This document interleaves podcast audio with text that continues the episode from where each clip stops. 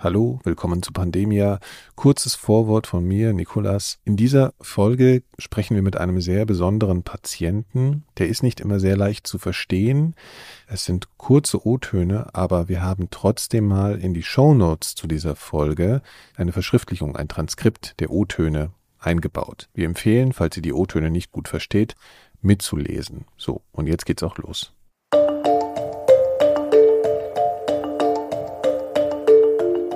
She said, Oh no. She said, God, please. Because she knew it was polio. Wirklich jeden Tag hat er eine Fähigkeit verloren. Erst waren es seine Füße, dann seine Beine, die er nicht mehr bewegen konnte. Er ist immer kränker geworden und es hat einfach sechs Tage gedauert, bis er all seine Fähigkeiten verloren hat und er sich gar nicht mehr bewegen konnte.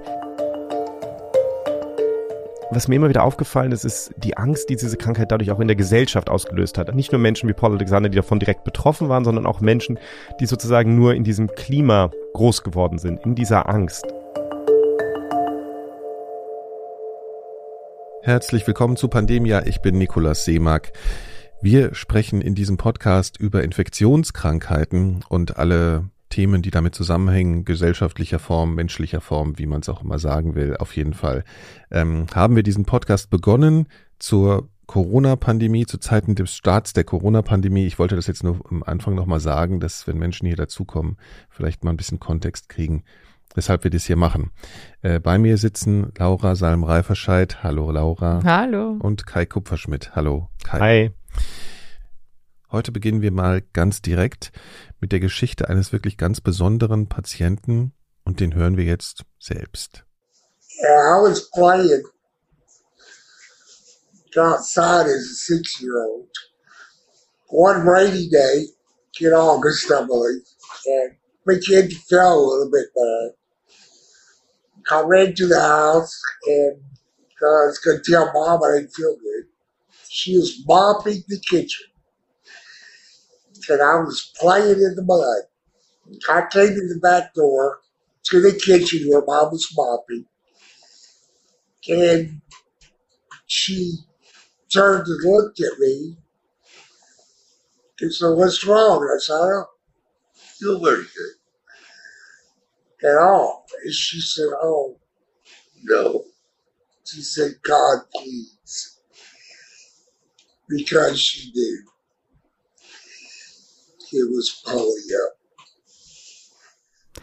Das ist Paul Alexander. Er lebte damals mit seiner Familie am Rande von Dallas. Wie er sagt, er war sechs Jahre alt und das war im Jahr 1952. Er hat draußen gespielt. Das war, glaube ich, ein Julitag, ein Sommertag. Es hat geregnet, aber trotzdem war es ganz heiß und er ist von draußen ins Haus reingerannt gekommen und hat Kopfweh gehabt, hat einen steifen Hals gehabt, Fieber und seine Mutter hat ihn einfach nur gesehen, wie er in die Küche reinläuft und hat gesagt, um Gottes Willen, weil sie wusste einfach, es ist Polio. Das war in dem Sommer 1952 war es der schlimmste Ausbruch von Polio oder eben auch Kinderlähmung, wie das hieß, je in den USA. Es gab rund 60.000 gemeldete Fälle, mehr als 3.000 Tote und insgesamt eben 21.000 Fälle von Kinderlähmung, weil wenn man das Virus hatte, da gab es verschiedene Abstufungen, aber da kommen wir noch dazu, wie es zu eben den paralytischen Verläufen kam. Aber es war einfach eine Angst da, ja. Und Paul sagt, wenn man damals gelebt hatte, dann würde man verstehen, warum seine Mutter sofort angenommen hat, dass es eben Polio ist. Seine Mutter hat dann sofort den Arzt gerufen und der hat aber dann tatsächlich gesagt, okay, vergiss es, es lohnt sich nicht zum Krankenhaus zu fahren. Das ist voll das Krankenhaus. Es gibt zu viele Kinder, die haben alle Polio. Pflegen Sie Ihr Kind besser zu Hause, weil es gibt keine Chance, ins Krankenhaus zu kommen. So me to bed, and each day passed, and I would lose something. First of all, maybe my feet and legs would go. Eventually, my arms, my hands, I couldn't move them. And then I couldn't sit up. I got sicker. Fever shot through the ceiling. My neck, back hurt, and I was in a lot of pain. It took six days for me to lose all my abilities. I couldn't move at all. Also seine Mutter hat ihn ins Bett gepackt, er durfte sogar im Elternzimmer im Bett liegen. Da durften die Kinder eigentlich nie in das Zimmer und er hat sich gewundert, warum das so war. Und er hat wirklich jeden Tag hat er eine Fähigkeit verloren. Erst waren es seine Füße, dann seine Beine, die er nicht mehr bewegen konnte, dann seine Arme, seine Hände. Er konnte sich nicht mehr aufsetzen, er ist immer kränker geworden, hat unglaublich hohes Fieber gehabt, sein Rücken hat wehgetan, er hat unglaubliche Schmerzen gehabt und es hat einfach sechs Tage gedauert, bis er all seine Fähigkeiten verloren hat und er sich gar nicht mehr bewegen konnte.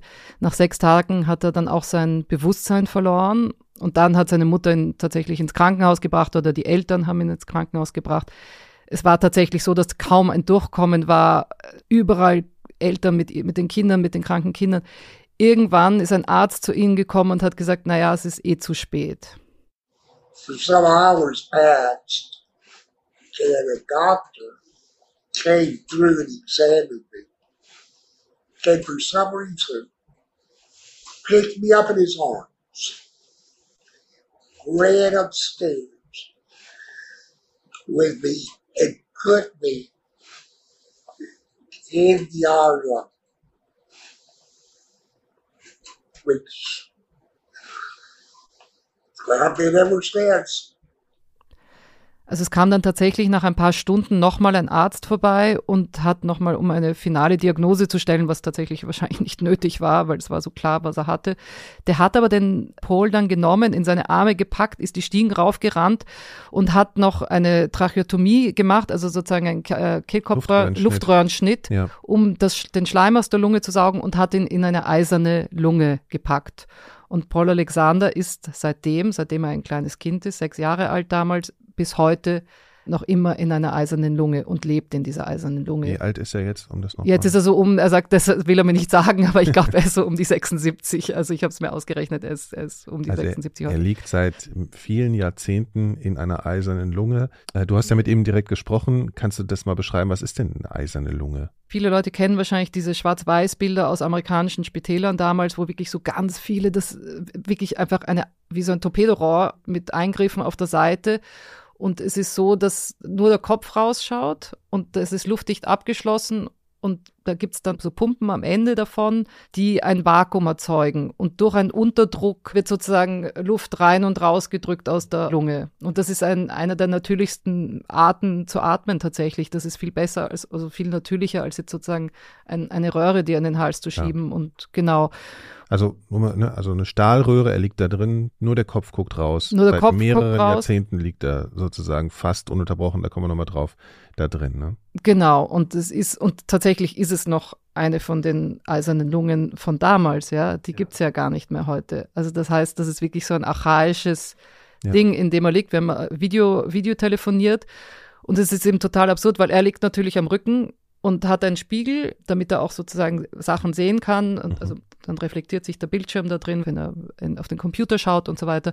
Aber es war total absurd, weil ich auch immer meinen automatisch meinen Kopf auf die Seite gelegt habe, um mit ihm sozusagen auf Ding. ja. Also äh, man macht das dann so automatisch. Ja. Ähm, und man hört auch in den Interviews natürlich das Auf- und Abgehen von der Lunge, diese Pumpe hört man, wenn man, also das ist ein Mhm. Dauergeräusch, was er seit seiner Kindheit ihm begleitet auch. Aber das ist ja schon sehr erstaunlich, dass so ein Gerät, was jetzt so alt ist, so, so relativ nebenwirkungsfrei, zumindest so nebenwirkungsfrei, dass er das über Jahrzehnte aushält, äh, funktioniert. Ne? Also man könnte ja denken, was weiß ich, was so ein Unterdruck alles so erzeugt oder keine Ahnung. Ne? Also Das ist eben die Das ist- natürlichste, die natürlichste Methode und, und wir, wir kommen da noch drauf zurück, Ja. äh, tatsächlich am Ende, aber, aber das ist sozusagen se- sein, seine, das Gerät seiner Wahl sozusagen, ja. ja, okay.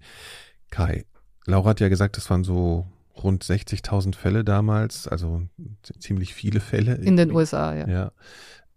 Sind die alle so verlaufen? Das muss man so ein bisschen ähm, unterscheiden jetzt, glaube ich. Also Polio, wir haben da schon häufiger drüber gesprochen bei anderen Krankheiten. Ne? Polio ist auch wieder so ein Virus, was sehr viele Menschen infiziert, tatsächlich ohne irgendwie Symptome auszulösen. Das heißt, es ist jetzt immer die Frage, wo man da so ein bisschen sagt, so wann sind Symptome, aber weit mehr als drei Viertel der Leute haben wahrscheinlich gar keine Symptome. Manche haben dann sehr milde Symptome, aber man sagt, diese paralytische Lähmung, also diese Kinderlähmung, das sind wahrscheinlich weniger als ein Prozent der Infizierten, die wirklich diesen Verlauf haben. Jetzt muss man aber sagen, dass natürlich viele der asymptomatischen Fälle auch nicht erkannt werden. Das heißt, diese 60.000 Kinder in den USA, das waren dann schon häufig Kinder mit schweren Symptomen. Es war so, dass darunter fast ein Drittel von denen ja 21.000 Fälle, glaube ich, tatsächlich paralytische Verlaufsform hatten. Aber selbst dann ist es natürlich so, also das Virus ist eigentlich ein Magen-Darm-Virus letztlich. Also mhm. es wird fäkal-oral übertragen oder über Schmierinfektion. Das heißt letztlich verunreinigtes Trinkwasser mit Stuhl oder Urin oder, oder verunreinigtes Essen. Und dann vermehrt es sich eben im Darm und dann kann es aber, also das kann dann erstmal zu Durchfall und so weiter führen, aber es kann eben auch die Motorneuronen befallen, also die Nervenzellen letztlich, die die Muskeln steuern. Und das ist das, was wir dann als klassische Kinderlähmung kennen. Und dann kann es eben zu Entzündung kommen, dann sterben diese Zellen. Und das ist dieses sukzessive, was Paul Alexander ja auch beschreibt, dieses sukzessive Verlieren von Fähigkeiten, von Bewegung. Und das passiert eben in den schlimmsten Fällen. Also in den allerschlimmsten Fällen geht das eben so weit, dass dann wirklich auch das Zwerchfell gelähmt wird und dadurch dann die Atmung eben nicht mehr funktioniert. Und das ist, weshalb dann die, die, die eiserne Lunge eben nötig war. Also man hat die tatsächlich dann für poliokranke Kinder verwendet, diese eiserne Lunge.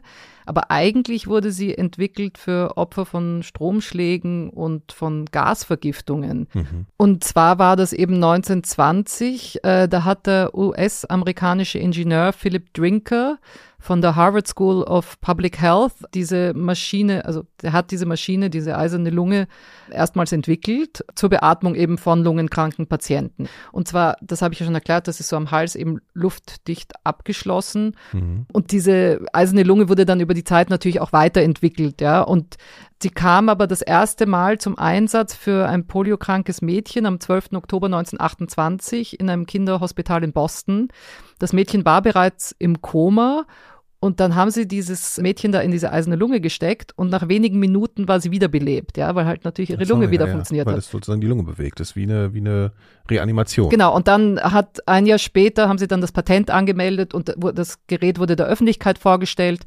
Und dann hat noch äh, John Haven Emerson hat dann das Gerät noch verbessert und dann gab es auch einen Patentstreit. Äh, also mhm. der hat es halt verbessert in dem Sinne, dass das Gerät vereinfacht wurde, es wurde günstiger, es wurde leichter. Ich glaube, die ersten, das hat, äh, ich glaube, 400 Kilo gewogen oder sowas. Aber trotzdem, es wurde verbessert und konnte dann im größeren Stil auch produziert werden. Ich habe eine Zahl von 1959, dass es 1200 von den Geräten in den USA gab. Ja, also mhm. das ist jetzt. Also das war zu der Zeit, als Paul Alexander. Ja, also um den um den Dreh rum, ein paar Jahre später. Aber es, es gab natürlich teilweise nicht genug von denen, aber man muss auch dazu sagen, also sowas wie Paul Alexander ist natürlich eine Ausnahme. Die meisten oder viele waren da nur ein paar Wochen drinnen und viele der Lähmungen waren nicht langfristig. Ja. Also Manchmal hat das sozusagen. Das war reversibel. Genau, das war reversibel teilweise. Das heißt, die waren eigentlich nur kurzfristig in diesen eisernen Lungen, bis sich ihr Zustand verbessert hatte und sie raus konnten. Also, also waren, die waren jetzt nicht wirklich gebaut, dass jemand eigentlich sein Leben, Leben da drin, darin fristen muss. Genau. Aber was, was ganz interessant ist, weil ich glaube, in Deutschland ist das recht spät erst eingesetzt worden, die eiserne Lunge. Ich glaube, das war erst 1947 die erste. Und damals hat jemand ein, ein, ein Prototyp aus Kriegsschrott äh, zusammengebastelt und also so ein Torpedorohr nämlich war das teilweise und so. Also und das und dann wurde es vom Trägerwerk dann sozusagen im größeren Stile produziert. Mhm. Und es war wirklich, wenn man so liest in den Geschichtsbüchern, es ist wirklich jedes Land hat dann so seine eigenen Typen produziert, also ich äh, und, und verbessert und Heute gäbe es ja schon auf alles Patente wahrscheinlich. Ja, dann damals haben sie es auch schon patentiert. Okay. Es gab dann auch Patentstreits und also es war, waren natürlich auch, genau. Ja. Und aber wie gesagt, im Schnitt waren die Kinder eigentlich dann nur äh, zwei Wochen drin oder sowas. Und bei Paul Alexander hat sich die Zwerchfellmuskulatur eben nie regeneriert. Also das war einfach gelähmt. Und deswegen ist er da einfach wesentlich länger als zwei Wochen drin geblieben und ist bis heute drin. Es hat auch lang gedauert, bis er sein Bewusstsein wiedererlangt. Also da muss man sich vorstellen, der ist ins Krankenhaus gekommen, war bewusstlos, ist aufgewacht und steckt in diesem Ding drinnen. Um, regained my consciousness. But I couldn't talk and I couldn't breathe. I couldn't swallow. He took everything. Absolutely everything. That was the beginning. I stayed in the hospital uh, 18 months. I couldn't do anything but lay there, which I did very well.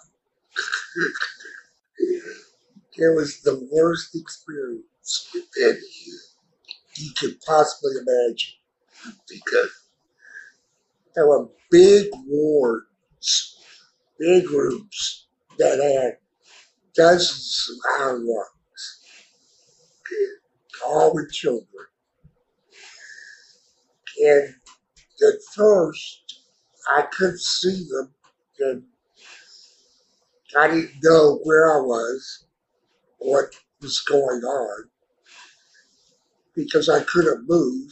And, you know, I went from playing in my house to total paralysis, okay? Inability to breathe, and I was trapped in something I had no idea what it was. So, um, God, that's where I lived. It, it was hell. Also er ist aufgewacht, er konnte nicht sprechen, er konnte nicht atmen, er konnte nicht schlucken. Es hat einfach alles von ihm genommen, diese Krankheit. Und er war 18 Monate in diesem Zustand im Krankenhaus, also in dieser Röhre im Krankenhaus. Ja. Er konnte nichts machen, nur da liegen. Und er sagt, er ist aufgewacht, er, konnte auch nichts sehen. Also totaler Horror. Er sagt, das war Hölle, Hölle damals.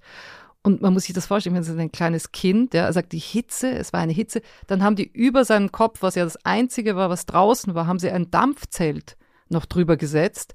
Also er hat auch ein Buch geschrieben und er beschreibt das in dem Buch.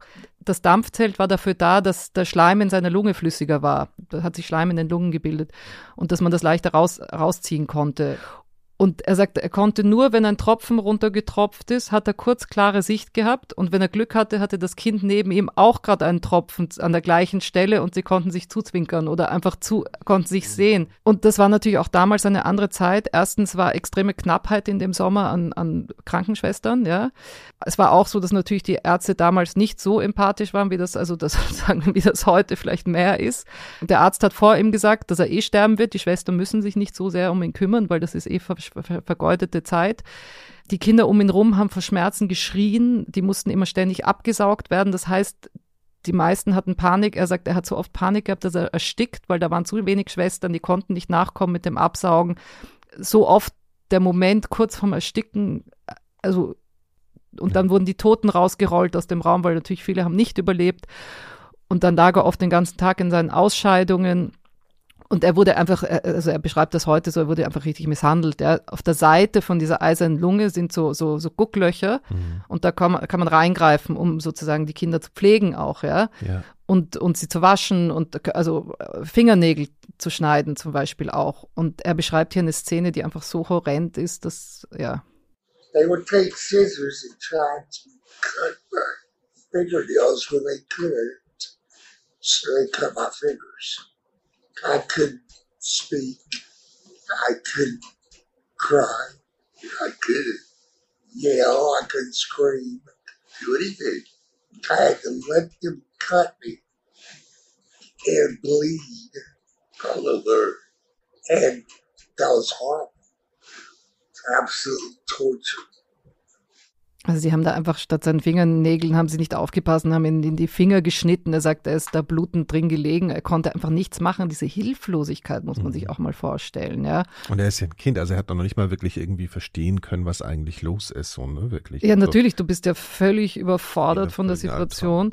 Und dann auch, was sie auch gemacht haben, die haben dann einfach die eiserne Lunge abgeschalten, um ihn zu nötigen zu atmen, ja. Das ging nicht. Also das heißt, der konnte dann also nach also ein reflexartiges nach mhm. Luft schnappen, aber mhm. immer diese Angst, dass du jetzt erstickst, ja. Und das tun sie dann kleinen Kindern an, ja. Das muss man sich einfach, also Horror. Ja. Und was er auch erzählt hat, war halt, dass das Essen einfach absolut widerlich war und er hat es dann einfach irgendwann auch verweigert, hat es ausgespuckt und hat gesagt, okay, jetzt hat er eh nichts mehr zu verlieren er streikt jetzt, er isst nicht mehr, ja. Und mhm. er wollte einfach nach Hause, es war ihm total wurscht, er wollte einfach nur nach Hause, aber die Eltern haben ihm auch nicht ganz geglaubt, wie schlimm es tatsächlich ist. Und dann hat er einfach gesagt, er isst nicht mehr und hat extrem Gewicht verloren und hat fast nichts mehr gewogen. Und es war wirklich nur die Besuche von Vater und Mutter, die ihm irgendwie äh, sozusagen noch ein bisschen Lebensfreude gebracht haben. Und seinen großen Bruder und seine kleine Schwester durften, die durften ihn gar nicht besuchen kommen, weil immer die Angst von der, ja, war die wahrscheinlich nicht, aber genau, es war immer mhm. diese Angst davor. Mhm. Und er sagt, er hat einfach keinen Grund mehr zum Leben gehabt. Yeah, didn't have really any reason to live in that environment. So um, it was almost Christmas. Mom dad came in and said, Thunder, we want to take him home. The doctor said, you might as well, because he's not going to live more than a couple of He won't see Christmas.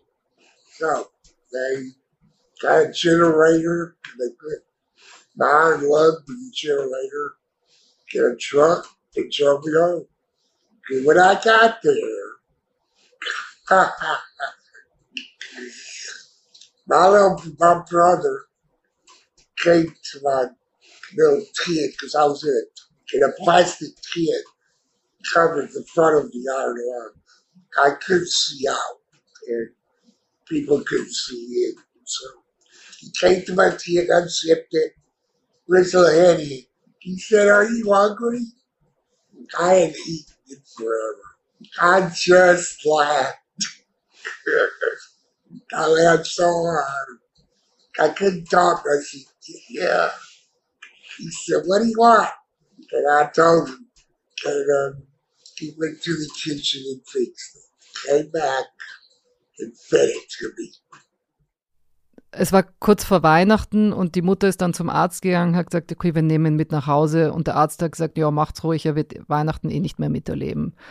Und dann haben sie die eiserne Lunge in einen Transporter gepackt mit einem Generator, weil die durfte ja keine, keine Sekunde aufhören zu, zu pumpen, nicht? Ja. Und in seinem Buch beschreibt er das auch so, dass er, der musste ja von, von irgendeinem Stock im Krankenhaus bis zum Erdgeschoss kommen. Und die haben das gemacht, indem sie immer umgesteckt haben, von verschiedenen Stromdosen mussten sie sozusagen vorlaufen, rücklaufen, um das irgendwie. Mit so langen Kabeln. Mit so Kabeln und sowas, Verlängerungskabeln, also mhm. total verrückt. Und dann haben sie eben mit, mit einem Generator eben geschafft, nach Hause zu bringen. Und dort war sein, sein älterer Bruder und das Erste, was der gemacht hat, ist das kleine Zelt über seinen Kopf aufzumachen und gefragt, und hast du Hunger? Und er hat sich halt totgelacht, weil er hat seit Wochen also nichts mehr Gescheites gegessen und war so, ja. Und dann hat der Bruder eben Spam ge ge gebraten, also es ist so Dosenfleisch, Dosenfleisch. ja. Genau, aber das hat er sich gewünscht und das war sozusagen das Beste, was er lange gegessen hatte. Meine Güte, das ist ja eine unglaubliche Geschichte. Ich muss jetzt echt so ein paar Mal schlucken, auch weil seine Stimme ja. so, so irgendwie Emotionales, also Wahnsinn. Ja, es ist, ich meine, es ist natürlich nicht leicht, ihn zu verstehen, aber ich finde auch, ich finde es wichtig, so ja. den, den, den, Originalton zu hören, auch wenn man vielleicht nicht immer alles, alles sofort versteht. Es ist wahnsinnig eindrückliche Geschichte, ne? Und man, also mir geht das ja auch so, ich bin 1982 geboren, so Polio, man, klar, man kennt das als etwas, gegen das man geimpft wird, aber wie viel Schrecken das ausgelöst hat, ich finde, das wird einem erst so richtig klar, wenn man, wenn man so eine Geschichte gehört hat, wie die von ihm und was mir immer wieder aufgefallen ist äh, in der Vorbereitung für die für diese und die nächsten Folgen, habe ich natürlich mit sehr vielen Leuten gesprochen und was mir immer wieder aufgefallen ist, ist, ist die Angst, die diese Krankheit dadurch auch in der Gesellschaft ausgelöst hat. Also jetzt, wie sehr es die Menschen geprägt hat, nicht nur Menschen wie Paul Alexander, die davon direkt betroffen waren, sondern auch Menschen, die sozusagen nur in diesem Klima groß geworden sind, in dieser Angst. Einer der Menschen, mit denen ich gesprochen habe, ist Paul Offit. Das ist ein sehr bekannter Kinderarzt in Philadelphia. Also ist ein Impfstoffexperte und ein Kinderarzt. Der saß auf dem AKIP. Das ist die quasi die STIKO der USA. Also hat die Empfehlungen mitentwickelt, für welche Impfungen nötig sind für Kinder. Und der hat auch ein sehr interessantes Buch geschrieben, was mit Polio zu tun hat. Darüber sprechen wir in der nächsten Folge noch. Aber was ich halt interessant fand, war, dass ich ihn gefragt habe, was Polio für ihn persönlich eigentlich bedeutet. Und er mir dann eine interessante Geschichte erzählt hat, dass er eben erst Anfang der 50er geboren und, und er hat gesagt, Polio, obwohl er es nicht hatte, hat auch sein Leben verändert. Und zwar hatte er als Kind Klumpfuß, also im Grunde genommen eine, eine Fehlbildung des Fußes. Obwohl man das eigentlich nicht operieren sollte, wurde er da operiert und kam dann eben auf eine Kinderstation, auf eine Poliostation letztlich. Und der, er lebte damals in Baltimore und da gab es eben dieses, dieses Kinderkrankenhaus, das hieß damals, will man heutzutage natürlich nicht mehr sagen, aber ähm, das hieß damals Hospital for Crippled Children. Das zeigt auch ein bisschen, wie in, diesen, in, in dieser Zeit eben auch mit, mit Behinderung umgegangen wurde. Ne? Auch, auch das war natürlich Teil der Angst und, und Stigmas drumherum. Eine Zeit lang wurde Polio auch The Crippler genannt, also weil es ja die Kinder verkrüppelt hat, so wie sie es damals gesagt haben. Genau, auf jeden Fall kommt er dann eben in dieses Krankenhaus und, und da liegt er dann für sechs Wochen. Und das hat ihn sehr geprägt, sagt er. So I was in that hospital for six weeks, uh, and so I, I just remember it well. There was this was the mid 1950s where polio was common, so there was only one visiting hour a week on Sundays from two to three. My father traveled, um, so he wasn't able to come. My mother was ill with a complication of my her pregnancy with my brother, so nobody visited me. And I just remember lying in that bed it, next to a window where I could stare out and see the front door of the hospital waiting for somebody to come save me.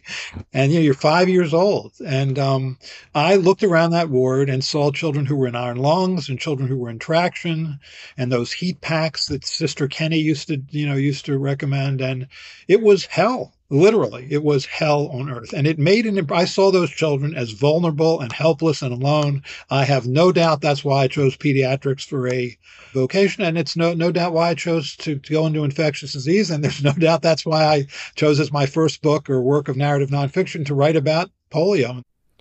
Ja, also er liegt dann eben Mitte der 1950er sechs Wochen in diesem Krankenhaus. Sein, sein Vater kann ihn nicht besuchen, weil er reist. Seine Mutter kann ihn nicht besuchen, weil sie mit Komplikationen von der Schwangerschaft mit seinem Bruder ähm, zu kämpfen hat.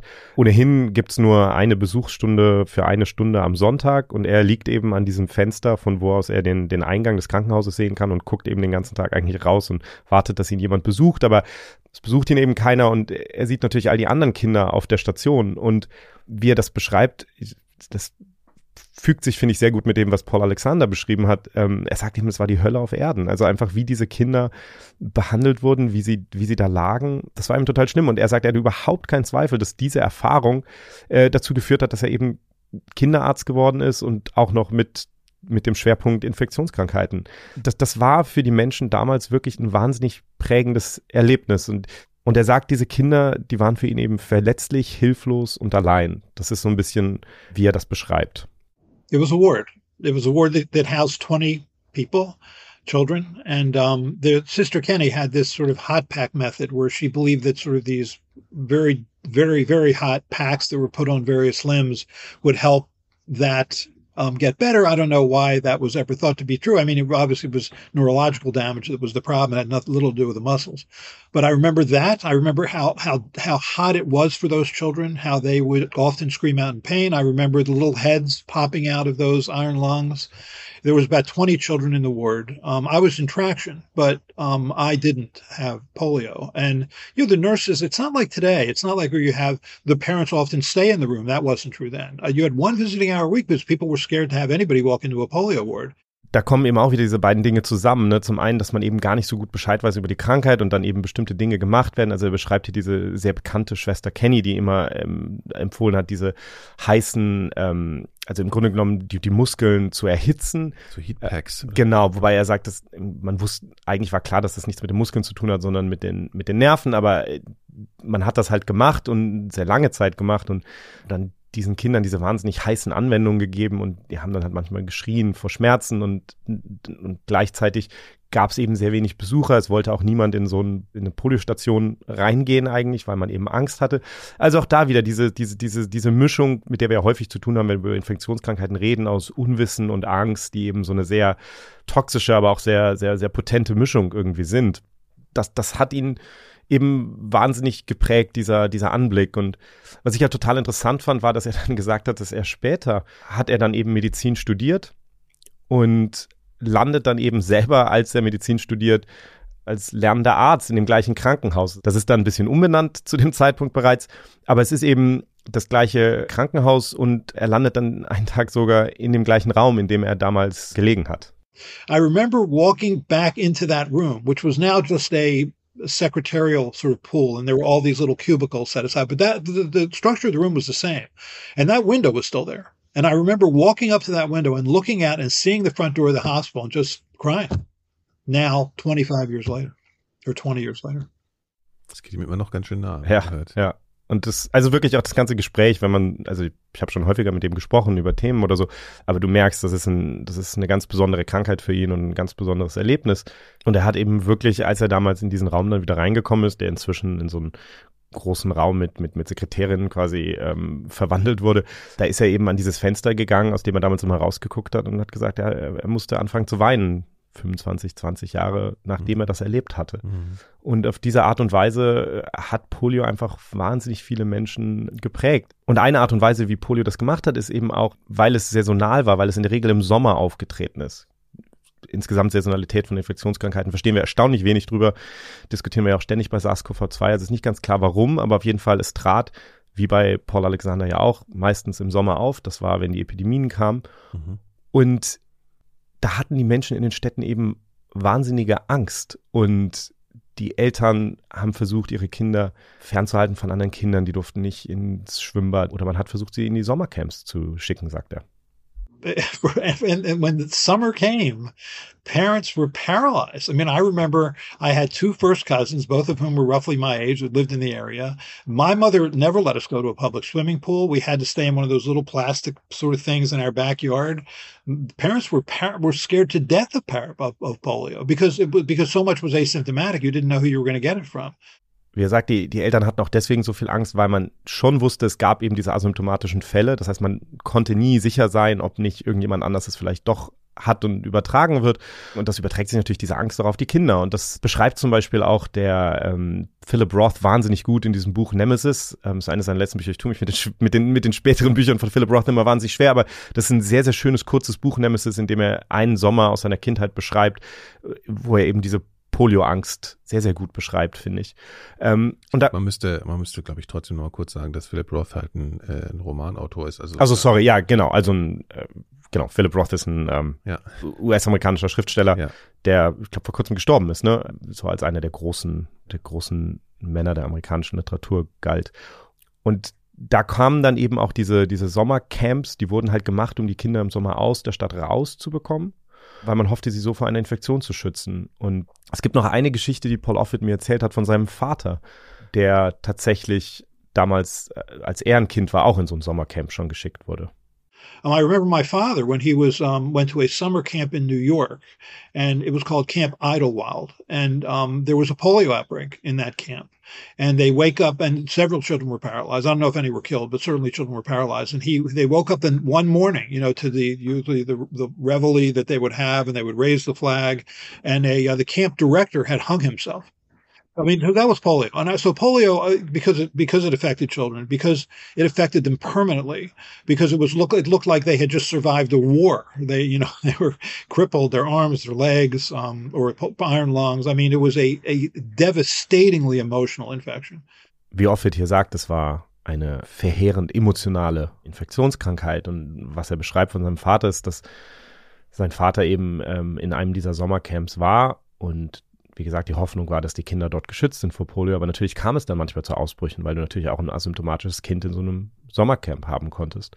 Und sein Vater war in so einem Sommercamp, wo genau das passiert ist. Einige Kinder waren dann, hatten dann tatsächlich Lähmungen. Und die sind eines Morgens aufgewacht und normalerweise wird dann morgens da so die Flagge hochgezogen mhm. und so. Ne? Das war alles so ähm, sehr patriotisch auch.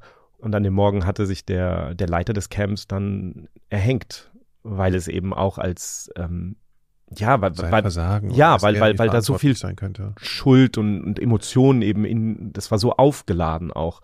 Und, und solche Geschichten, also ich habe diese spezifische Geschichte äh, nicht nachgucken können, aber es gibt ähnliche Geschichten, die, mhm. die, die dokumentiert sind auch. Und, und das war offensichtlich, war das damals so. Äh, kurze Frage, also äh, das tritt jetzt auf einmal so auf. Ich meine, warum ist das denn auf einmal so ein Riesenthema? Wenn das jetzt schon seit Jahrhunderten der Fall gewesen wäre, dann würde man, hätte man davon ja gehört. Also was hat denn diesen diese plötzliche Eskalation irgendwie ausgelöst? Ja, das ist eine total spannende ähm, Frage und, und, und die Geschichte dahinter ist auch echt interessant. Also tatsächlich ist die Krankheit selber uralt. Also das Virus scheint mehr oder weniger allgegenwärtig zu sein und das schon seit einer sehr, sehr langen Zeit. Also es gibt bei den aus dem alten Ägypten Darstellungen, die vermutlich Menschen zeigen, die Folgen von Kinderlähmung haben. Aber das scheinen eher vereinzelte Fälle gewesen zu sein. Und was wir eigentlich zuerst so richtig in den, in den USA gegen Ende des 19. Jahrhunderts sehen, sind eben diese, diese Polioepidemien. Also zum Beispiel im, im Staat Vermont kam es 1894 zum, zur ersten bekannten Epidemie. Das waren dann ähm, 18 Tote und, und, und 58 gelähmte Kinder. Mhm. Ähm, und das war so der Anfang und dann kam immer, kam es immer wieder zu, zu immer größeren Ausbrüchen und dann vor allen Dingen so Anfang des 20. Jahrhunderts, 20er, 30er Jahre rein, gab es dann diese richtig großen, verheerenden Ausbrüche. Zum Beispiel in, in, in New York gab es dann 1916 äh, einen Ausbruch, der, der mehr als 6000 Kinder getötet hat. Aber auch in Europa, also in Schweden. Genau, und dann kommt es nach und nach eben auch in anderen Regionen der Welt dazu. Aber es muss ja irgendeinen Grund gegeben haben, weshalb es auf einmal so eskaliert. Ne? Genau, und die, die Theorie dazu, die es schon seit vielen, vielen Jahren gibt, ist, ist sehr kontraintuitiv eigentlich. Und zwar ist der Gedanke, dass die steigenden hygienischen Standards letztlich dazu geführt haben, dass Polio plötzlich zu so einem epidemischen Problem wird. Der Gedanke dahinter ist, dass das Virus vorher im Grunde genommen überall war. Das heißt, jeder, jetzt erstmal jeder Erwachsene hatte quasi Antikörper dagegen. Also auch jede Mutter. Das heißt, die Kinder, die neu geboren wurden, die kriegen dann Antikörper von der Mutter über die Muttermilch und sind dadurch erstmal vor Polio geschützt. Und dann scheint es eben so ein gewisses Fenster zu geben, in dem dieser Schutz langsam nachlässt und die Kinder infiziert werden können, aber eben das Virus noch keine schwere Infektion mit diesem. Weil sie noch so einen Restschutz haben irgendwie. Mhm. Genau. Mhm. Und der Gedanke ist, dass solange die Hygiene so schlecht war und das Virus so allgegenwärtig war, werden die Kinder mit sehr, sehr hoher Wahrscheinlichkeit in diesem Zeitfenster infiziert. Mhm. Und dann haben sie, entwickeln sie ihre eigenen Antikörper und sind geschützt. Während es später, wenn die, wenn die hygienischen Standards gestiegen sind, die Wahrscheinlichkeit sehr viel höher ist, dass jemand eben durch dieses Fenster durchgeht, ohne jemals mit Polio in Kontakt zu kommen und erst danach mit Polio in Kontakt kommt und dann eben gar keinen Schutz mehr hat. Ja. Ähm, das wird manchmal als, als Hygienehypothese oder so bezeichnet. Wird nach wie vor diskutiert. Ich habe da mit einem Forscher drüber gesprochen, Andrew Neumer. Das ist ein Infektionsforscher an der, oder ein Public Health Experte eigentlich auch, an der University of California in Irvine. Der hat unter anderem auch viel zu Polio gemacht. Und was ich halt ganz spannend finde, ist, der hat vor kurzem zum Beispiel nochmal ähm, eine Publikation rausgebracht, wo das nochmal so ein bisschen äh, mit neuen Daten diskutiert wird, weil eben diese These auch immer wieder angegriffen wird. Also es gab dann zum Beispiel ein Paper vor ein paar Jahren, wo Forscher gesagt haben, eigentlich brauchen wir diese Hypothese gar nicht. Es ist alleine ähm, der Babyboom, also der letztlich die Demografie, der Anstieg in neugeborenen Kindern, der dazu geführt hat, dass wir plötzlich diesen, diese Veränderung sehen und diese Epidemie. Also mehr Kinder, mehr Infektionen. Genau, und vor allen Dingen, dass es dann eben irgendwann so viele sind, dass du eben wirklich diese großen ja. Ausbrüche haben kannst, die du vorher vielleicht dann nicht hattest. Aber Andrew Neumann hat eben was ganz Interessantes gemacht. Er hat eben verglichen die Daten zwischen ähm, schwarzen und weißen Amerikanern, weil er sagt, diese sozialen Aspekte spielen eben eine große Rolle und da kann man solche Dinge sehr, sehr gut dran sehen. Und er sagt, wenn man diesen Vergleich macht, dann sieht man eben, dass man schon davon ausgehen muss, dass es die Hygienehypothese ist, die die wirkliche Erklärung ist.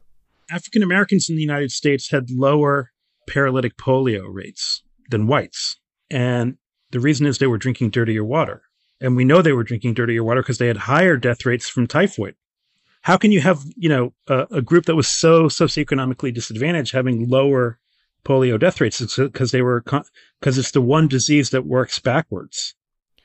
Also er sagt eben, wenn man sich das genau anguckt, dann sieht man für andere Krankheiten eher den Trend, also andere Krankheiten, die mit jetzt schlechter Hygiene zu tun haben oder, oder schlechtem Zugang zu sauberem Trinkwasser, dass die eben damals eher häufiger aufgetreten sind in der schwarzen Bevölkerung, die eben mhm. benachteiligt war in den USA. Und das ist aber bei Polio genau umgekehrt. Also bei Polio hatten sie tatsächlich weniger paralytische Fälle, also weniger Kinderlähmung.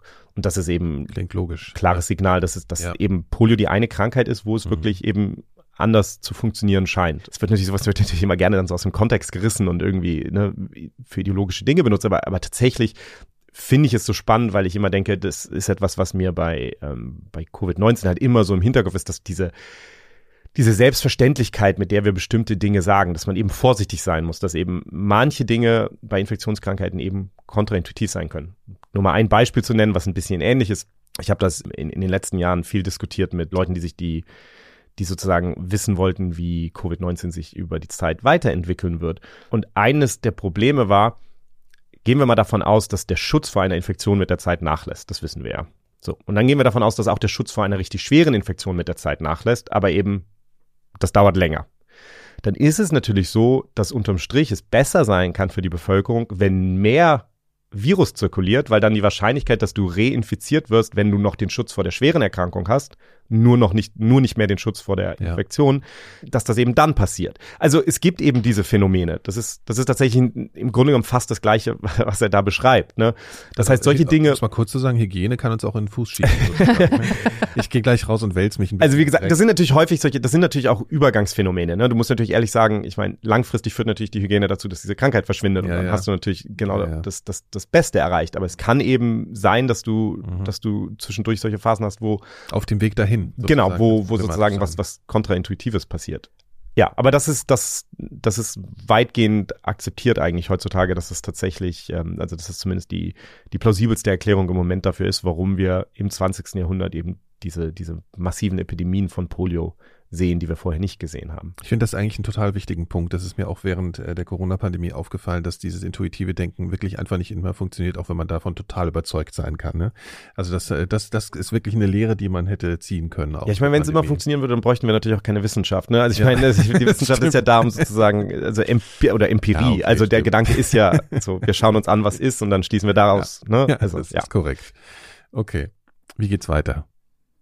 Ja, was ich da noch sagen möchte, weil es ist auch interessant, was man auch vor gar nicht so langer Zeit rausgefunden hat oder beziehungsweise was eigentlich wirklich nicht ähm, in den Köpfen der Menschen ist, dass nur weil man Polio überlebt hat und äh, sich wieder sozusagen ans Leben gekämpft hat, Mhm. heißt noch lange nicht, dass es vorbei ist. Ja, es gibt nämlich so etwas wie Postpolio und das kann einen später im Leben dann wieder einholen. Und zwar sind das diffuse Symptome, die 15 bis 40 Jahre nach der Erkrankung auftreten. Also das betrifft vor allem jetzt nicht die asymptomatischen Fälle, aber die, die tatsächlich sozusagen Symptome hatten Mhm, und, ja. und äh, Lähmungen hatten.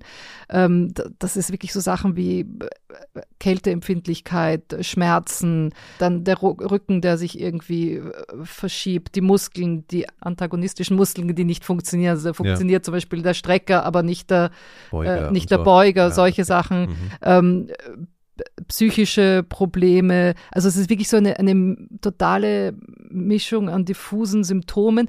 Und das Arge ist, dass natürlich ganz viele Ärzte sowieso Polio nicht mehr kennen und dann auch diese Symptome kommen, gar nicht ja. einordnen können, darauf nicht kommen. Ja. Und das heißt, diese, diese Menschen, wo das auftritt, die sind ja dann auch wieder extrem isoliert, weil äh, es kann ihnen halt wieder keiner helfen. Das ist ein bisschen wie bei Long Covid, ja. Also das ist so, Da wissen wir ja auch überhaupt nicht so genau Bescheid darüber.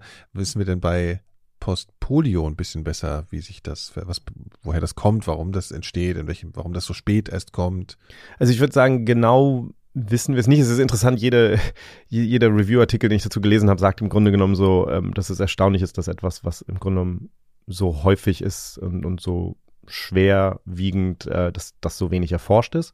Es gibt natürlich so die gängigen Theorien, also es gab zum Beispiel die Theorie, dass vielleicht doch das Virus irgendwo überlebt und nochmal reaktiviert wird, aber das ist eigentlich sehr, sehr unwahrscheinlich. Ich würde sagen, die gängigste Theorie irgendwie auch nachvollziehbar ist, ist, dass tatsächlich diese Menschen eben über viele, viele Jahre das, das Defizit ausgleichen äh, aus der Krankheit. Also dass sie im Grunde genommen, wie gesagt, die verlieren einige dieser Nervenzellen, dieser Motoneuronen, die bestimmte Muskeln innervieren. Und die anderen Motoneuronen, die noch existieren, die können eben wieder Nerven aussenden und, und quasi Verbindungen mit einigen Muskeln aufnehmen und dadurch eben wieder die Muskeln innervieren und, Mhm. und, und, und die können dann wieder benutzt werden. Das heißt, das ist so eine Art Kompensationsmechanismus und der Gedanke ist jetzt, dass es verschiedene Theorien wie genau, aber dass eben diese Kompensation einfach nach einer Weile nicht mehr funktioniert. Also entweder ist es einfach das Altern, dass sozusagen der ganz normale Verschleiß des Alterns an der Stelle dann eben zum Tragen kommt, oder es ist wirklich, dass diese Zellen, dass diese, diese Nervenzellen so viel extra Arbeit leisten müssen, weil sie eben mehr Muskelzellen ansteuern als normal. Kompensation funktioniert meistens nicht so gut wie Genau, Original, also das ist, sozusagen. das ist, das ist eben der Gedanke, dass das einfach an der Stelle irgendwann nicht Mhm. mehr funktioniert und du dann eben doch wieder diese sukzessiven Ausfälle hast. Wie gesagt, das ist, wird immer noch nicht sehr viel erforscht, es wird mehr darüber geredet in, inzwischen, also das, das merkt man schon. Es darf auch nicht vergessen, es gibt nach wie vor weltweit Dutzende Millionen Menschen, die, die, die Polio-Überlebende sind.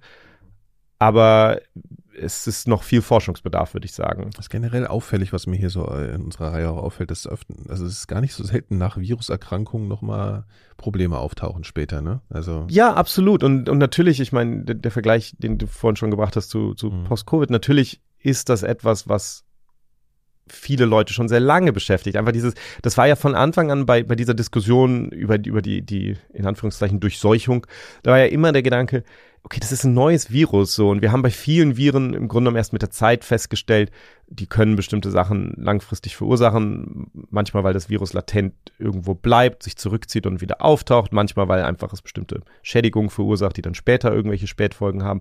Und das mag nur bei einem Prozent oder bei weit weniger als einem Prozent der Fälle sein, aber wenn du natürlich Millionen, Milliarden Infizierte hast, ähm, spielt das natürlich eine riesige Rolle. Und das war sowas, was irgendwie so, ein, so dieses Durchseuchungscamp ja überhaupt gar nicht jemals irgendwie ja. in Betracht ziehen wollte. Und ich fand es interessant, weil ich Paul Offit dazu spezifisch auch gefragt habe, wie er das eigentlich bei Covid auch einschätzt, also bei SARS-CoV-2. Und er sagt, äh, natürlich macht ihm das große Sorgen, was da sozusagen möglicherweise in Zukunft schon noch auf uns zukommen könnte. This virus, for whatever reason, I'm sure we'll figure it out, causes you to to damage your your own blood vessels, and therefore, do I think there's going to be long term problems, whether it's heart, liver, kidney, lungs? Yes, I do. Uh, you're already seeing that. This virus can cause heart attacks and strokes. I mean, what respiratory virus does that? That's the heinous nature of this virus.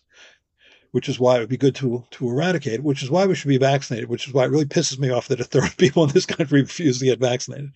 Ja, also es ist eine gewisse Parallele natürlich auch zu Polio, dass er sagt, es ist, ich meine, das ist ein respiratorisches Virus, eine Atemwegserkrankung, die aber eben auch irgendwie eine Gefäßerkrankung auslöst. Also ähm, das wissen wir, dass, dass auch Schlaganfälle und mhm. Herzinfarkte und so, dass ein hohes Risiko davon besteht in dieser Erkrankung. Und äh, so wie Polio eben eigentlich eine Magen-Darm-Erkrankung ist und dann die Neuronen angreift. Er sagt, er ist überzeugt davon, dass das ein Problem ist und darum ist natürlich die Lösung, dass die Menschen sich impfen lassen. Und darum ist er halt auch sehr wütend, dass ein Drittel der Menschen in den USA nach wie vor nicht geimpft sind. Ja. Gehen wir am besten nochmal zu Polio. Ich bin nämlich so ein bisschen nervös, weil ich bin erst eine Woche negativ jetzt. Also dass wir nicht so viel über die Nachwirkungen von SARS-CoV-2 sprechen. In drei Wochen halte ich das dann wieder besser aus. Wir wollten auch nochmal zurück zu Paul Alexander. Ja, auf jeden Fall, weil der hat einfach ein wahnsinnig äh, spannendes Leben geführt. Also ich finde, er ist eine extreme Inspiration wieder also mal. Seit Jahrzehnten in dieser eisernen Lunge, um es nochmal ins Gedächtnis zurückzurufen. Ne? Genau, er ist ja dann aus dem Krankenhaus nach Hause gebracht worden, hat sich da erstmal eingelebt. Also seine Eltern haben sein, seine eiserne Lunge dann auch unten ins Wohnzimmer gestellt, dass er auch Teil vom Leben sein konnte. Mhm. Und es kam dann irgendwann einmal kam eine Sozialarbeiterin vom March of Dimes. Das war damals sozusagen eine Sammelaktion ähm, für Polio äh, oder gegen Polio sozusagen oder für den Kampf gegen ja. Polio. Und da kam eine Sozialarbeiterin und hat ihm gesagt, okay, sie möchte mit ihm arbeiten, mhm. ähm, Physiotherapie und so weiter machen. Und er hat gesagt, nein, das ist nicht möglich, ich kann, aus, ich kann nicht aus der eisernen Lunge raus, weil er natürlich diese horrende Erfahrung aus dem Krankenhaus hatte, wo die abgeschaltet haben, diese Lunge, und er nach Luft geschnappt hat. Sie hat aber ihm vorgeschlagen, okay, wir versuchen das und hat ihn ein bisschen bestochen. Ja, wie denn? Wie denn bestochen? Naja, er wollte, sein Leben lang wollte er schon einen Hund haben, vor allem Boxer, ja. Und dann hat er äh, sich ein bisschen dieser Frau zugewandt, weil eigentlich war er total skeptisch gegen alles, was irgendwie Ärzte, Pfleger, ja, nachvollziehbar. Ja, nachvollziehbar, ja. Und hat halt gemerkt, die Frau züchtet Hunde, vor allem auch Boxer. Und dann hat sie, dann hat sie, hat, er, hat sie mir immer Fotos gezeigt von ihren Hunden und so weiter. Und dann so, okay, okay. Und dann hat sie gesagt, okay, ich mache dir einen Vorschlag. Wenn du es schaffst, drei Minuten aus der eisernen Lunge rauszukommen, selber zu atmen, dann bekommst du von mir einen Hund. Und er so, okay, also keine Chance. Wort. Ja, er hat gesagt, einfach keine Chance, aber er lässt sich drauf ein, nur mhm. für diesen, diesen Hund, ja. Mhm. Ähm, weil er hat natürlich dieses hart, harte Trauma aus dem Krankenhaus gehabt, wo die immer abgeschaltet ja, haben, ja, die Lunge, ja. ja. Und dann hat sie ihn eben überredet und das war abgemacht. Und wirklich, sie haben geübt und geübt und geübt. Und zwar eine ganz eigene Art von Atmung. Das nennt sich Froschatmung wo er eben Luft schluckt und in die Lunge presst, weil er hatte im Hals, also da gab es schon noch so gewisse Atemmuskeln und dadurch konnte er es in die Lunge runterpressen, ja. Und das ist wirklich wie so, so, so, so mhm. eine Art Schnappatmung, ja. Und dazu musste er aber erst halt natürlich diese Muskeln auch wieder aufbauen. Und das hat ein Jahr lang gedauert, bis er dann tatsächlich seinen ersten Atemzug nehmen konnte. Und er hat es dann auch geschafft, auf drei Minuten hochzukommen und hat dann diesen Hund bekommen. Und man muss dazu sagen, das Buch, was er geschrieben hat, das heißt auch Three Minutes for a Dog. Also sehr passend natürlich, also drei Minuten für einen Hund. Ähm, er hat es dann geschafft, über die Jahre immer mehr zu steigern. Er ist fünf, auf 15 Minuten gekommen, auf 20 Minuten gekommen und er hat es dann tatsächlich auch geschafft, wirklich teilweise einen Tag und eine Nacht aus der eisernen Lunge rauszukommen. Mhm. Man darf nicht vergessen, natürlich, er war auch gelähmt, der vom Hals abwärts, saß dann im Rollstuhl natürlich, aber er konnte raus, ja. Und er hat in seinem Buch beschreibt er, das wahnsinnig schön, weil dann natürlich die Nachbarkinder gekommen sind. Dann hat er Freunde geschlossen und ist dann rumgekarrt worden von denen in seinem Rollstuhl und die, dann haben sie halt irgendwie Blödsinn gemacht und sowas. Also es war ein unglaublicher Erfolg auch für diese Sozialarbeiterin, ne? Ist, ist ja unglaublicher Erfolg, auch ja klar. Und aber auch, ähm, er sagt natürlich, es hat wahnsinnig viel Energie gebraucht, diese Art von Atmen, weil das ist eine, eine, eine äh, sozusagen ein Hirnding, ja. Du kannst, das ist nicht Klar, natürlich, bewusst. ja. Das ist ja, bewusst, du musst ja. dran denken, du musst dich konzentrieren, also äh, so, also das ist schon ein Ding und der ist dann immer in die eiserne Lunge zurück, um sich auszuruhen, äh, mhm. sozusagen. Also der hat wahnsinnig viel erreicht in seinem Leben. Ja. Er ist dann auch zu Hause unterrichtet worden, also er wollte unbedingt, weil er war kurz wie er Polio bekommen hat, war er kurz davor, die Schule anzufangen. Ja. Das hat er natürlich alles verpasst dann, aber er wurde dann eben zu Hause unterrichtet und hat es wirklich so weit gebracht, dass er dann auch ans College gegangen ist. Er ist, hat studiert, ja, tatsächlich auch dann alleine im, in der Uni gewohnt, ja, also sozusagen in den, in den Schlafsälen gewohnt. Der hat dann Leute gehabt, die sich um ihn gekümmert haben, hat verschiedene Pfleger gehabt. Das ist teilweise auch extrem schief gelaufen, aber er wollte seinen Eltern beweisen, dass er es schafft, alleine zu sein. Und da ist eine Szene auch im, im Buch, wo er dann wirklich alleine, er kommt an in dieser Uni. Eigentlich sollte ein Pfleger da sein, den er vorher sozusagen engagiert hatte. Der kam aber nie. Und die Eltern sind aber schon zurückgefahren. Und dann lag er dann in diesem Zimmer zwei Tage und er hat einfach nicht anrufen wollen, seine Eltern, weil er gesagt hat, nein, ich schaff das, ich schaff das, bis dann irgendwie Studenten kamen und sich um ihn gekümmert haben und sowas. Aber also das ist, der hat einfach eine Wahnsinnsenergie und Durchhaltevermögen und, und ist einfach ein Sturschädel, wie er selber sagt auch, ja. Also es ist, und tatsächlich hat er sein Studium geschafft, er ist Anwalt geworden und hat dann jahrelang als Anwalt praktiziert. Aber man kann sagen, er, lag dann auch, auch als er an die Uni gegangen ist und auch dann später äh, immer mit der eisernen Lunge. Also Genau, der ist mit der eisernen Lunge. Wie gesagt, der konnte ja dann tagsüber raus und dann lag aber trotzdem in der eisernen Lunge und hat halt immer Leute gehabt, die ihn sozusagen äh, transportiert, also sozusagen geschoben haben, den Rollstuhl oder ähm, getragen haben, je mhm. nachdem, wo er hin musste. Und da hat halt immer Leute um sich herum gehabt, die sich gekümmert haben, Pfleger oder Studenten oder Freunde, genau. Ich frage mich so ein bisschen, wo Hollywood eigentlich äh, geblieben ist bei der ganzen Sache. Also warum hat das niemand verfilmt? Das ist ja eine unfassbare Geschichte. Weil das klingt wie so eine, eine totale Heldenreise irgendwie. Ja, und er beschreibt hat. auch, er hat auch wirklich, in, also so, er hat auch Freundinnen gehabt und hat wirklich, also dieses äh, einfach der ist halt so lebensbejahend, ja. Also der hat wirklich so dieses, ja, alles möglich gemacht. Also er sagt halt, umso schwieriger es war, umso, umso mehr war es eine Herausforderung für, für, für ihn und umso mehr wollte er einfach die mhm. Sachen, mhm. ja. Also mhm. ist schon so. Ja, also genauso wollte er auch eben Anwalt werden und hat es einfach durchgezogen.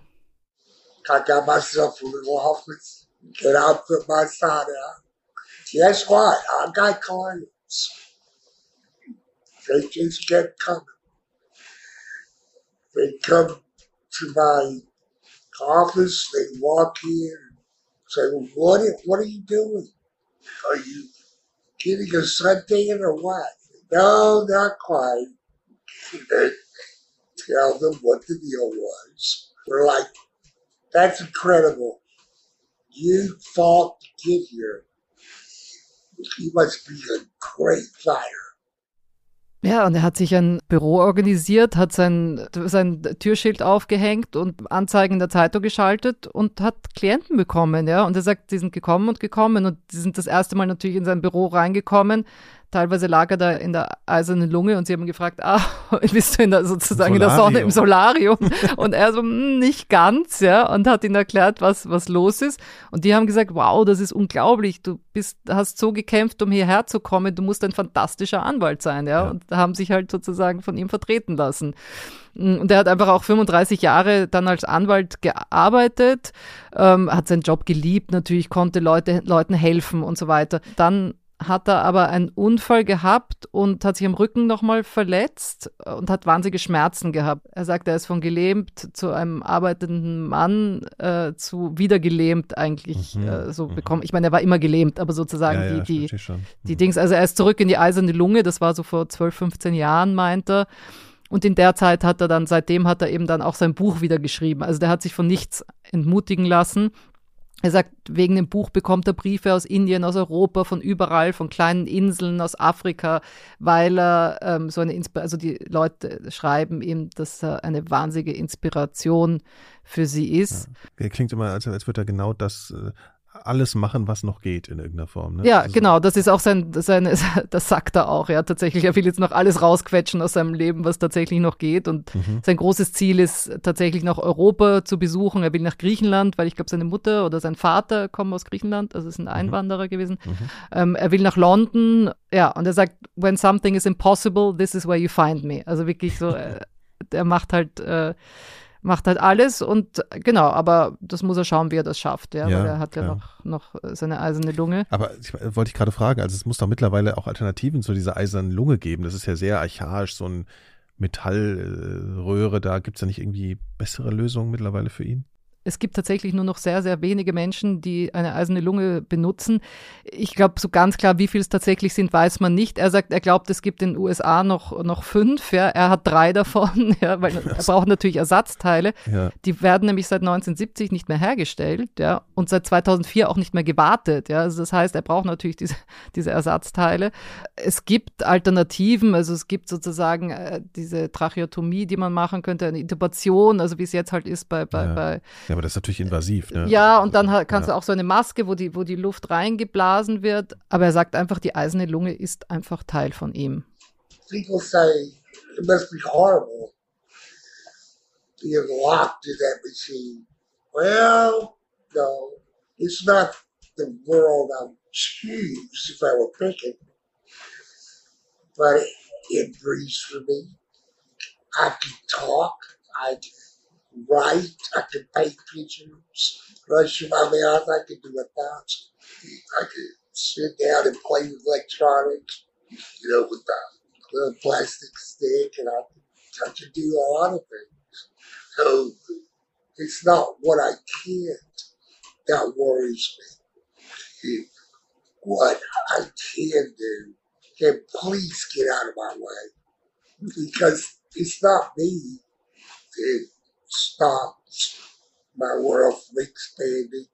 Es kommen halt Leute zu ihm sagen, es muss ja schrecklich sein, den ganzen Tag in dieser Maschine zu sein. Er sagt, naja, es ist natürlich nicht die Welt, die er sich aussuchen würde, aber die Maschine atmet für ihn, er kann sprechen, er kann schreiben, er kann mit einem äh, Pinsel in seinem Mund, kann er malen, er kann liegen und mit Elektronik, elektronischen Sachen spielen, mit einem Plastikstäbchen in seinem Mund, er kann einfach viele Sachen machen.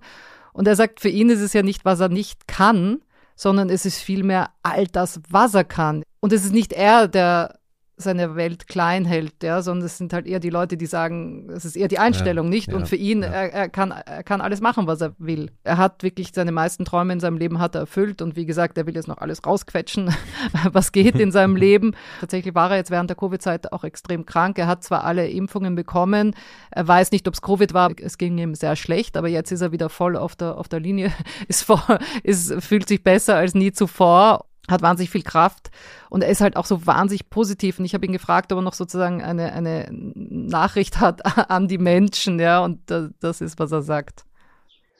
Give life a chance. You got it. And what a gift to have life. Life is so incredible. Take it and do something, feel something you never felt before. It's kind of fun. Seine Nachricht an die Menschheit, gebt dem Leben eine Chance. Es ist ein Geschenk, das Leben zu haben. Es ist unglaublich. Man soll es mit vollem Genuss nehmen und was machen, etwas fühlen, was man noch nie zuvor gefühlt hat.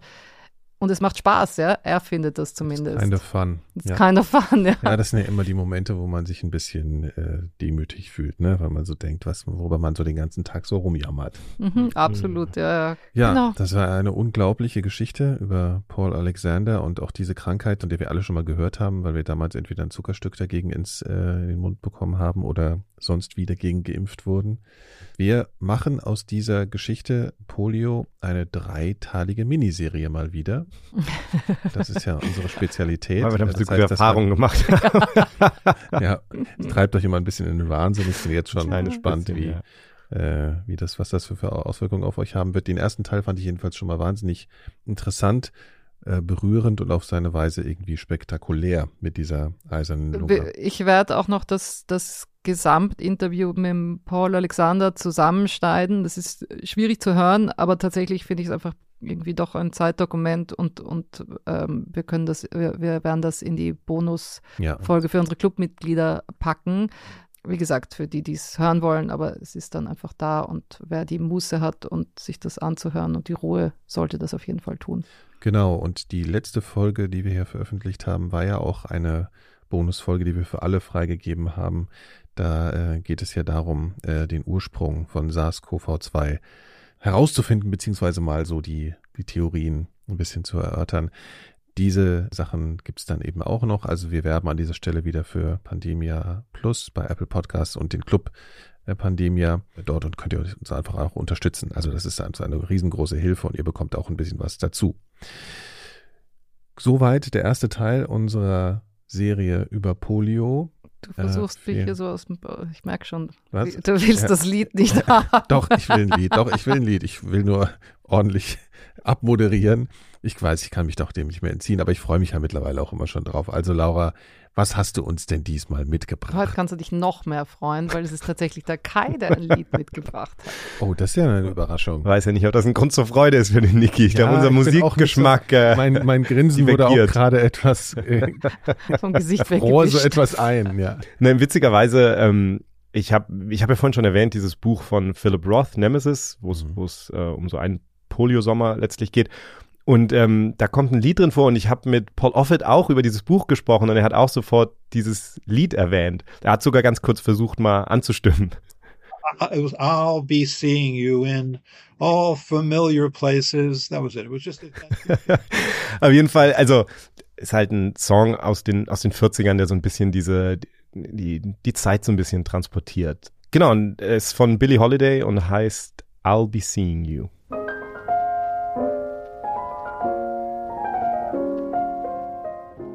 Das ist aber wirklich, jetzt bin ich doch sehr überrascht. Ich habe jetzt von Kai so Eurodance erwartet, ehrlich gesagt. Das wäre ja auch aber ehrlicherweise. Ich fand es jetzt nicht so passend, aber beim nächsten Mal suche ich gerne wieder Eurodance für dich raus. Nein, beim nächsten Mal darfst du nicht, da habe ich was anderes schon. Na gut, also vielen Dank fürs Zuhören. Unglaublich, das wie ich hier gemobbt werde. Äh, ich quasse jetzt einfach hier drüber über diesen Zirkus hier. Vielen Dank äh, fürs Zuhören. Bis bald. Ja, genau. Tschüss. Ciao. Ciao. All day is through.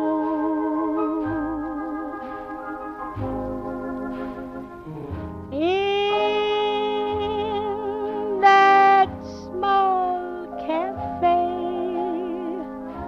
a park across the way, the children's carousel chestnut trees, the wishing well. Eine Produktion von 4000 Hertz.